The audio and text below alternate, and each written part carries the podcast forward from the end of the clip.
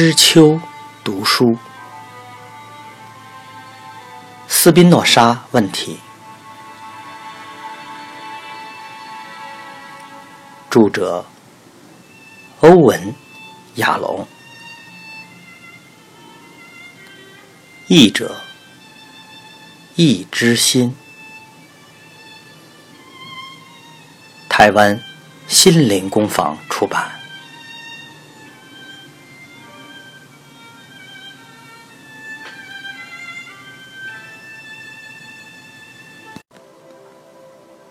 第九章，阿姆斯特丹，一六五六年，班托带领雅各和法兰克来到他与盖布瑞共住的房子，引导他们进入他的书房，先经过一间没有女人打理迹象的小小起居室，里面只有一张简陋的木质长凳，角落。有一把扫帚，还有一具有风箱的壁炉。班图的书房有一张粗制的书桌、一张高脚凳和一把摇摇欲坠的木椅。墙上钉着三张他自己用炭笔画的阿姆斯特丹运河风景的素描。下面有两个被十几本厚书的重量压弯了的架子。亚格立刻转向架子，凝视书名。但班托请他和法兰克坐下，然后匆匆到隔壁房间搬来了另一张椅子。现在开始工作。他拿起破旧的希伯来文圣经，重重地放在书桌中间，打开来让亚格和法兰克审视。他突然想到更好的方法，于是停下来。把书本放到一旁，我会信守承诺，让你们看看《道拉经》对犹太人成为选民的事，到底说了什么，或是没说什么。但我更想先说一说我多年研究圣经的主要结论。班托得到亚格和弗兰克的同意，开始说。我相信圣经关于上帝的核心讯息，是他是完美、完整的，而且拥有绝对的智慧。上帝就是一切，而且从他自己创造出世界和世界里的一切。你们同意吗？法兰克很快点头，亚格仔细考虑了一会儿，咬紧下唇。打开右拳，看看自己的手掌，然后缓慢、小心的点头。既然根据定义，上帝是完美的，而且没有需求，所以他创造世界不是为了自己，而是为了我们。法兰克点头，但亚格露出了困惑的表情，两手摊开来，好像表示在说。这和我们的问题有什么关联呢？班托平静、继续的说道：“既然他从自己的实体创造出我们，他的目的是为了我们全体能找到快乐和幸福。再次强调，我们是上帝实体的一部分。”亚哥用力点着头。好像终于听到他可以同意的事了。对，我听过我的叔叔说到我们每一个人里面的上帝火花，完全正确。你叔叔与我的看法完全一致。斯宾诺莎回答，发现雅各脸上有一丝不悦，于是决定以后避免这种话。雅各太聪明，太多疑。以至于不领情。他打开圣经翻找，这里，我们从诗篇的一些经文开始。班托开始缓缓阅读希伯来文，用手指着每一个字，并为法兰科翻译成葡萄牙文。过了几分钟，雅各打断他，摇头说：“不对，不对，不对。”什么不对？班托问。“你不喜欢我的翻译吗？”我向你保证，不是你的话。雅各打断他，而是你的态度。身为犹太人，你对待圣书的方式让我不舒服。你没有亲吻他或尊敬他，你几乎是把它丢在了桌上。你用没洗过的手指指着他，你阅读的时候没有吟诵，也没有任何形式的抑扬顿挫。你读的声音就和你阅读葡萄干购买契约一样。那种阅读的方式会冒犯上帝的。冒犯上帝，雅各，我恳求你跟随理性的道路。我们刚才不是一致同意上帝是完满的，没有需求，并不是像我们一样的存有吗？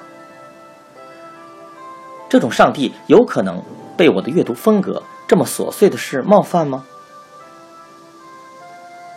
雅各默默摇着头，法兰科却点头同意，并把椅子挪到了。班托的旁边，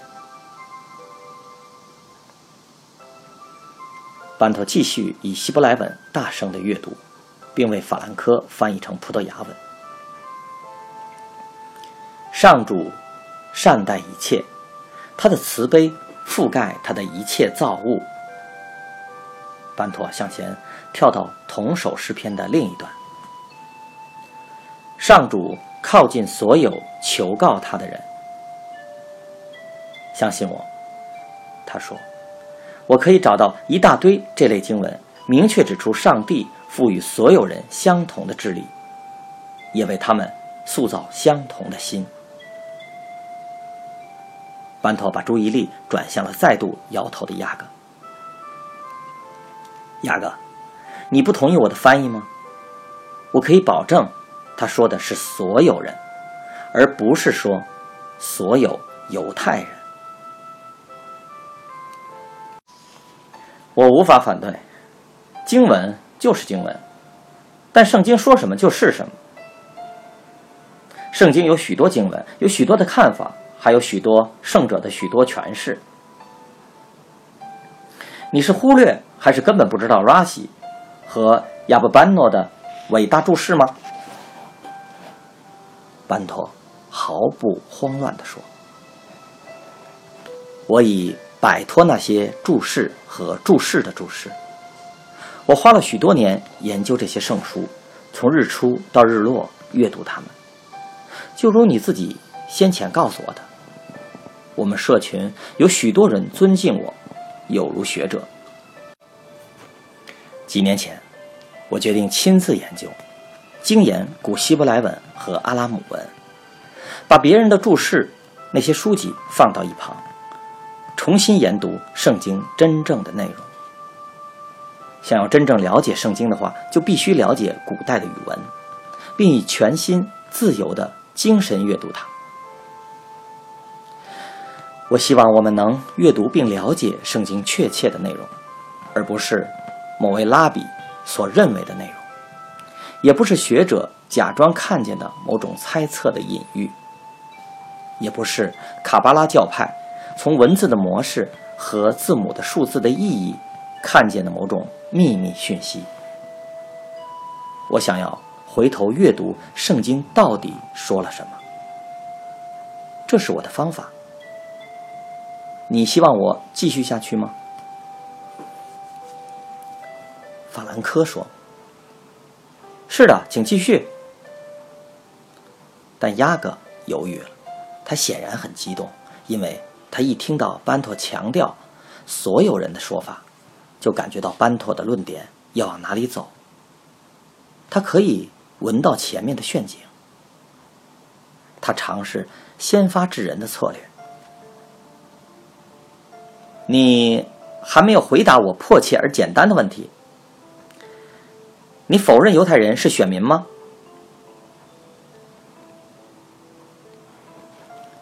雅各。你的问题是错误的问题。虽然我说的还不够清楚，我要做的就是挑战你对权威的整个态度。问题不在于我是不是否认他的问题，或是某位拉比或其他学者主张他。我们不要仰望某位伟大的权威，而是直接去看圣书的内容。他会告诉我们，真正的快乐与祝福只在于享有真正的善。圣经没有告诉我们要为了犹太人是唯一被祝福的而自豪。也没有说我们会因为别人不知道真正的快乐而更喜悦。压根没有被说服的迹象，于是班头尝试另外一种方法。容我从我们今天的亲身经验给你一个例子吧。先前我们在店里的时候，我知道法兰科完全不懂希伯来文。对吗？对。那么，请告诉我，我应该因为我比他更了解希伯来文而高兴吗？他不知道希伯来文，会使我比一个小时前的我更有学问吗？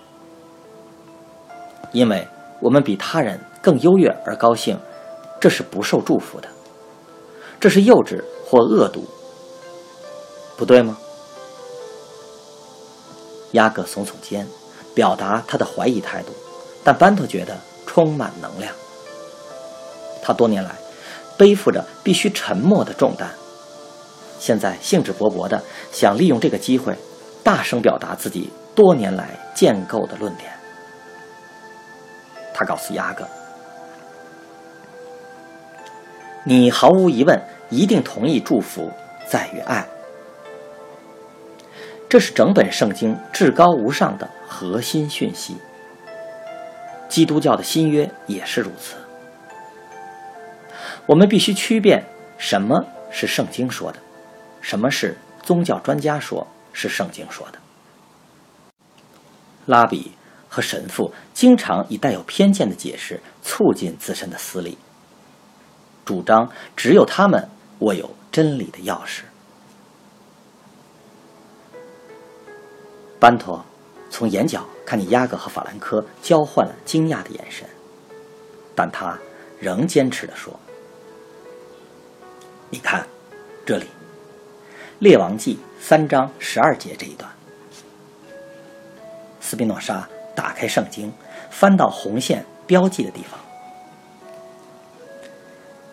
请听上帝对所罗门说的话：“在你以后。”没有人像你一样有智慧。你们两位现在想一想，上帝对全世界最有智慧的人所说的话。这当然是《道拉经》不能从字面解读的证据。他们必须根据时代的背景，背景。法兰克插着嘴，我是指。当时的语言和历史事件，我们无法从现在的语言了解圣经。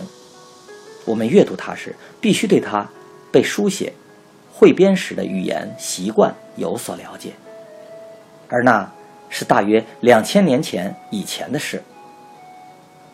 什么？亚个惊呼！摩西撰写五经，圣经最早的五本书，远比。两千年前早了许多呀。嗯，这是个重要的主题，我稍后会回到这里。那么现在，容我继续谈所罗门。我在这里的重点是，上帝对所罗门说的话，只是用来表达伟大、卓越智慧的措辞，为的是增加所罗门的快乐。你会相信上帝期待所有人？当中最有智慧的所罗门，为了别人，永远没有他聪明而高兴吗？以上帝的智慧，当然希望每一个人都被赋予相同的能力。雅各抗议：“我不懂你在说什么。你截取一些字句，但忽略我们被上帝拣选的明显事实。圣经一再说到这一点。这里，看看约伯。班托完全不受妨碍，他翻到约伯记二十八章，然后阅读。所有人都应该避恶行善。这种经文，班托继续说，非常清楚，上帝心里有的是整个人类，而且。请记得，约伯不是犹太人，但在所有人当中，他是最被上帝悦纳的。你自己读一读这几行。雅各拒绝往下看。圣经也许有一部分是这种话，但还有千千万万相反的话。我们犹太人与众不同，而你也知道，法兰科。才刚逃离宗教法庭。告诉我，班托，犹太人什么时候举行过宗教审判呢？其他人屠杀犹太人，我们曾屠杀别人吗？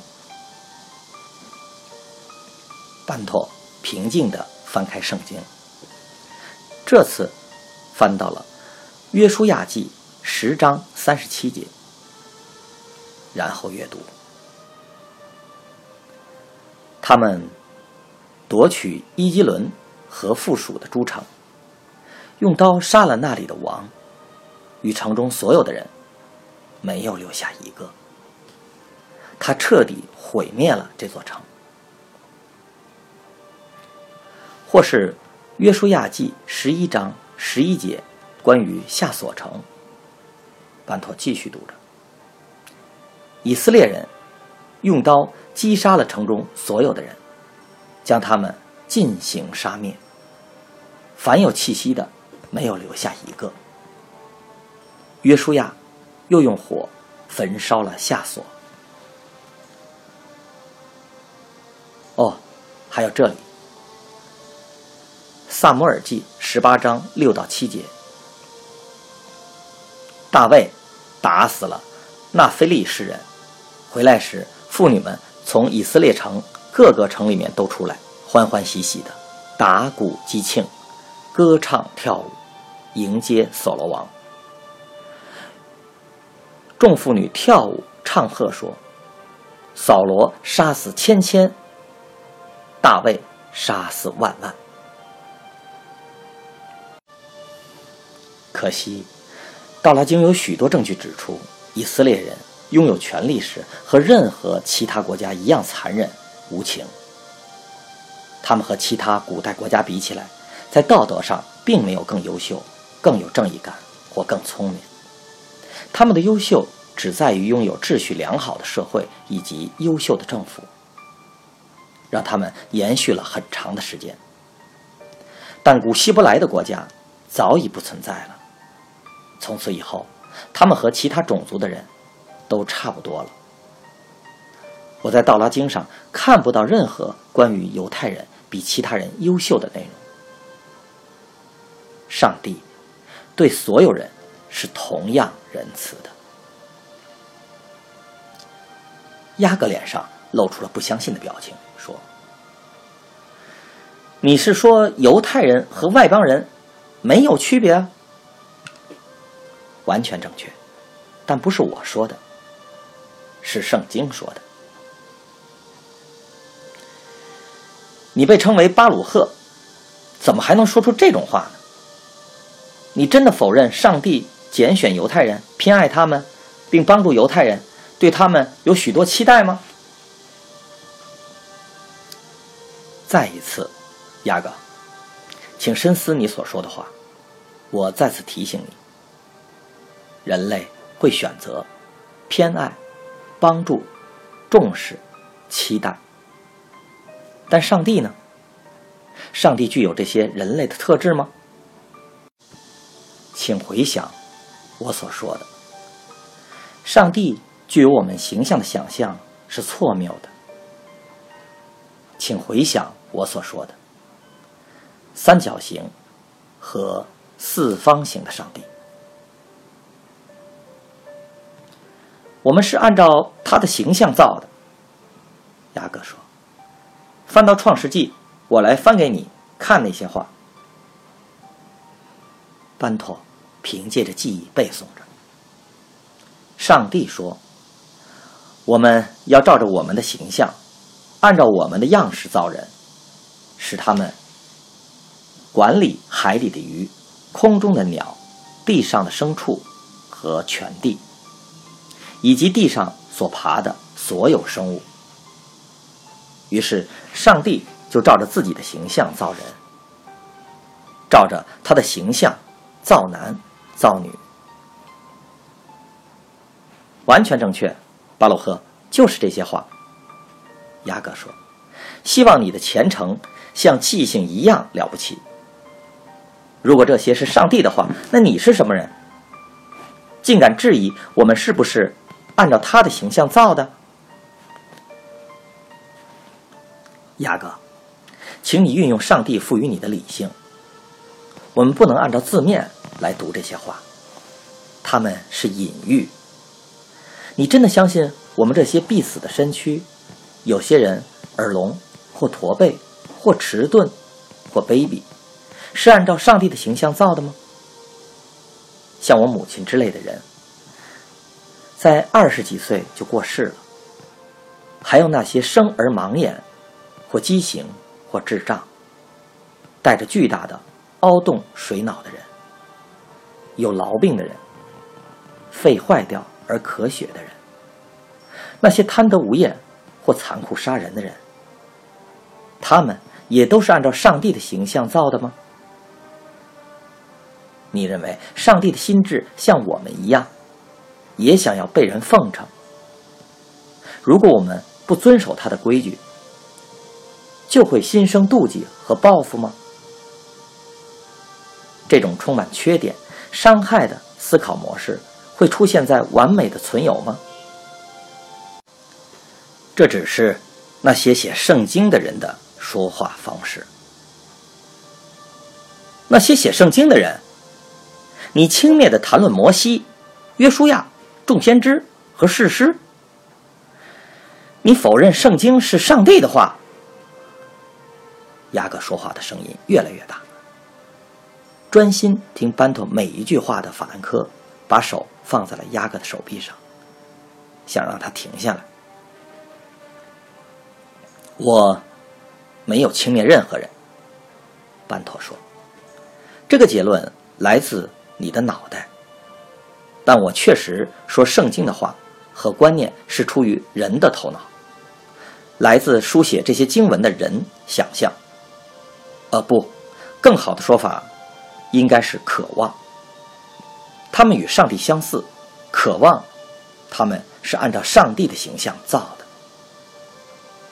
所以你确实否定上帝透过先知的声音说话。圣经所有被称为上帝的话的内容，显然都只是起于不同先知的想象。想象。你说想象，雅各用手遮住因惊恐而张开的嘴，而法兰克努力忍住微笑。班托知道他口中说出的每一句话都使雅各感到震惊，但他仍不想闭嘴。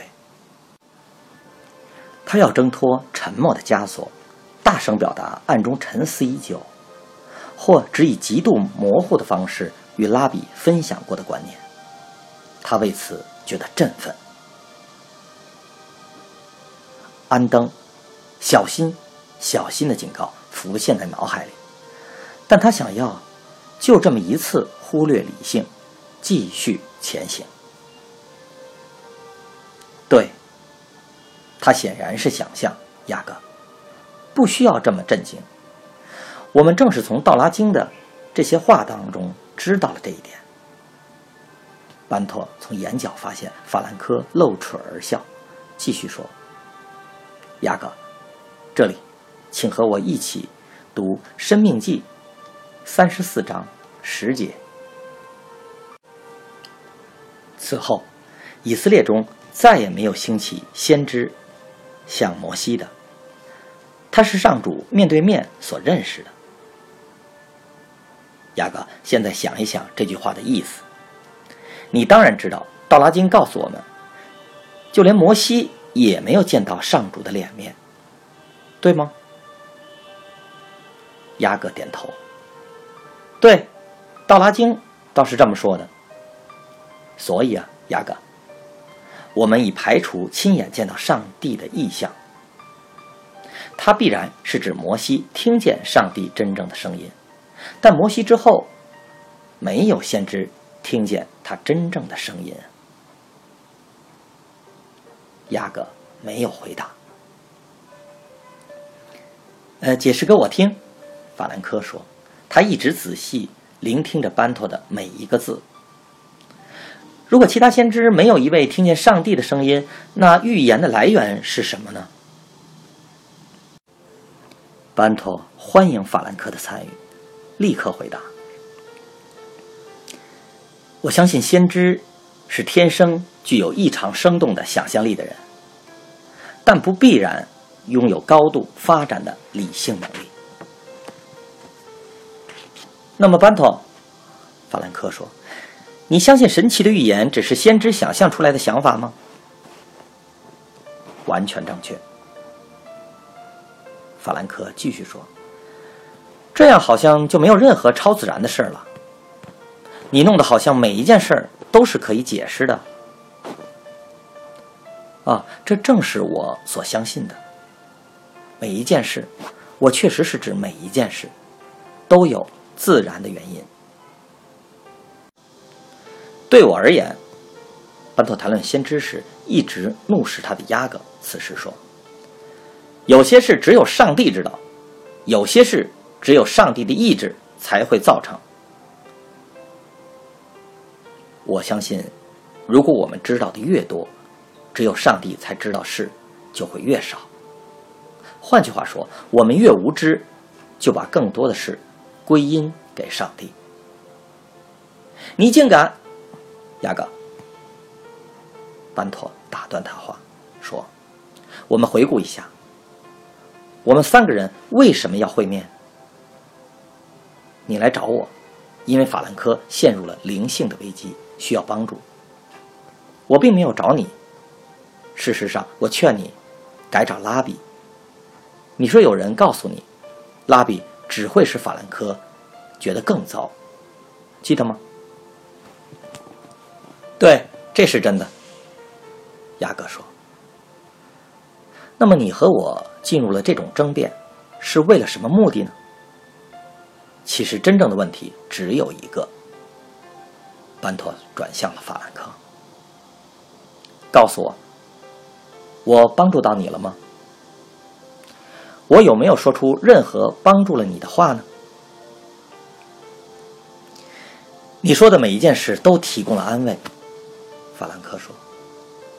你帮助我保持了头脑清醒，我失去了方向，那种感觉，而你让我清楚的思考。你完全不根据权威的方式，是我不曾听过的东西。我听见压哥的愤怒，我为他道歉，但对我而言，是的，你帮助了我。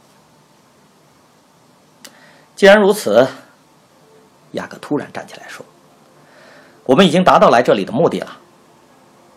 我们在这里的事已经结束了。法兰科显得很震惊，但仍坐着。可是鸭哥抓住他的手肘，带他走向门口。谢谢你，班托。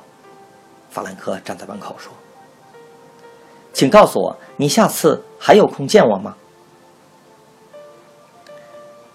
我。总是有空接受理性的讨论，到我的店找我就好了。不过，班托转向鸭哥，